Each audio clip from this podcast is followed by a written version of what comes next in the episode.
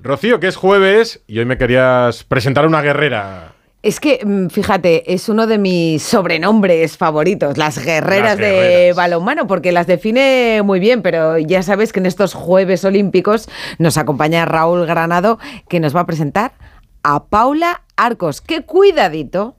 que juega en el equipo campeón de Europa. ¿Qué tal, chicos? Buenas noches. Muy buena, Raúl. Eh, la verdad es que nos habría gustado hablar con Paula eh, con eh, la clasificación de España para las semifinales del Mundial de Balonmano Femenino, pero no ha podido ser. Ya sabéis que España cayó eliminada. Paula es una de las grandes baluartes de, ese equipo. Es muy jovencita porque solo tiene 21 años. Ya la descubrimos en el último Mundial y estuvo en los Juegos Olímpicos de, de Tokio. Y ahora lo que queremos es que esté en París, representando también a España mm. junto a todas sus compañeras. Como decía Rocío, ha sido un año importante porque ha fichado por el campeón de Europa, por el Viper eh, noruego, y ahora en España, disfrutando de unos días después de este Mundial, sobre todo para limpiar la cabeza y para aprovechar de la familia, que no lo puedo hacer muchas veces al año. Paula, o sea que vuelves a casa por Navidad. Buenas noches. Hola, Paula. Hola, buenas noches. Bueno, sí, totalmente, como el turrón. Hombre, y me imagino que ahora que vives fuera, ¿no? Que vives en Noruega, eso se valora, se valora más. Sí, sí, de verdad. Yo es verdad que antes siempre decía, bueno, tengo ganas de bajar a casa, pero es verdad que ahora viviendo en el extranjero se valora muchísimo más, se echa muchísimo más de menos y, lo ves todo muchísimo más difícil.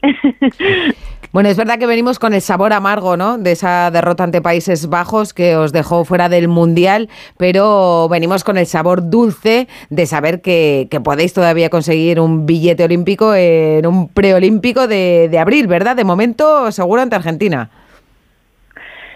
Sí, bueno, como tú has dicho, un sabor un poco agridulce. Es verdad que los resultados en el Mundial, pues creo que tanto para el espectador como para las jugadoras no han sido los deseados y no hemos conseguido el principal objetivo, que sobre todo era conseguir esa clasificación por nosotras mismas, por así decirlo, para esos cuartos.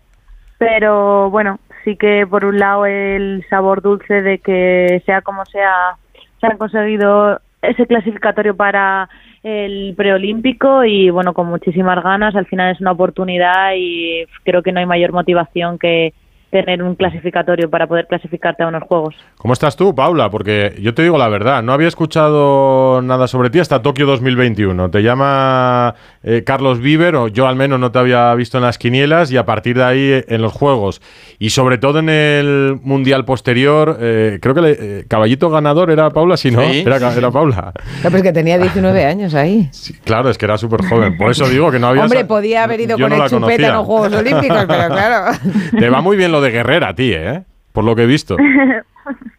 bueno, intento defenderlo, la verdad. Al final sabemos que este nombre se puso a raíz de eso, de que, bueno, daba un poco igual el talento que hubiese en la selección o las jugadoras que hubiesen en la selección, sino que siempre teníamos claro que teníamos que pelear por todo, fuésemos quien fuésemos, fuesen quien fuesen y sean las que sean. ¿Te has adaptado ya a aquella vorágine de, cambios y de convocatorias que te llegó de repente demasiado, o, muy joven al menos? Tokio, el Mundial, las entrevistas. Pues la verdad que es algo que sobre todo este año que salió al extranjero sí que me he dado cuenta de que no lo he valorado, por así no valorado, sino que no te das cuenta del daño que te puede llegar a hacer eso sin darte cuenta, igual que te puede hacer mucho daño, no te puede hacer daño porque al mismo tiempo lo estás disfrutando. Pero sí que es verdad que ahora que he salido al extranjero estoy con jugadoras muy buenas, con, la mejor, con las mejores jugadoras del mundo, ahí sí que me he dado cuenta que al final me han llegado cosas que a la gente de normal pues le suele llegar a los 25, a los 26, 27, a lo mejor incluso no le llega todo seguido. A mí es verdad que de una convocatoria me empezó a llegar todo, todo, todo muy seguido. Y es verdad que yo siempre pensaba, tienes que tener los pies en el suelo porque en cualquier momento puedes salir de una convocatoria o puede que no sea tu mejor año deportivo, puede que... Y es verdad que ahora comparando con cuando jugaba en España, cuando jugaba en el extranjero, sí que es verdad que, bueno, ya voy aceptando un poquito ese rol o eso que me ha tocado, pero sí que intento siempre vivir con los pies en el suelo porque es verdad que soy muy joven, me ha venido todo muy rápido y yo lo único que quiero es de momento disfrutar y no vivirlo todo como una presión de mm, tienes que dar la talla, tienes que no sé qué, al final no, no dejo de tener 21 años y creo que todavía tengo muchísimo por aprender de muchísimas jugadoras. Eh, Paula es de Petrer, en Alicante, que además de ser un pueblo muy bonito y de hacer unos zapatos muy buenos, eh, es el pueblo de... ¿Tú tienes, tienes zapatos de allí? No los tengo yo, pero sí Collado, porque Collado, que es de Almansa, siempre está diciéndonos que hacen unos zapatos que están muy bien. Eso es verdad. Y en Petrer, eh, de Petrer son también Gedeón Guardiola y Sayas Guardiola, que son dos jugadores legendarios. ¿Qué tiene Petrer, Paula? ¿Qué tiene Petrer? ¿Qué os hacen con el balonmano allí? Eso me pregunta la gente. Que, nos dejan tocarla con, el, pie.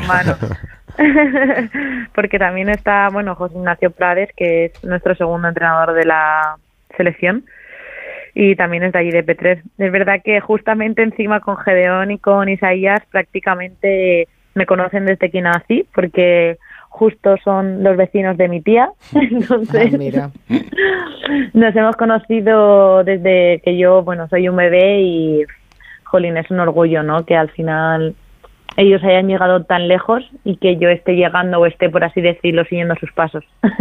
Pues Rocío, para pues que, eh, para que lo pase mejor, para que se acueste más contenta, podríamos despedir con una canción que quiera. Claro, mira, porque Paula, nosotros Radio Estadio Noche lo despedimos todos los días con una canción y muchas veces preguntamos eh, pues para que sea nuestro invitado quien elija esa canción. Así que no sé, la que te pongas antes de los partidos, la que te guste cuando. lo que, la que lleves en el coche. Viva la vida de Coldplay. Viva la vida de Coldplay. Muy bien. Esta tiene mucho, mucho éxito sí, tiene en el mundo los del deporte. ¿eh? pues con ella terminaremos este Radio Estadio Noche. Paula Arcos, eh, nos encantará contar en abril que las guerreras están en los Juegos Olímpicos. ¿eh? Así que a por ello. Un abrazo y suerte, Paula. Un abrazo, chao. Muchas gracias.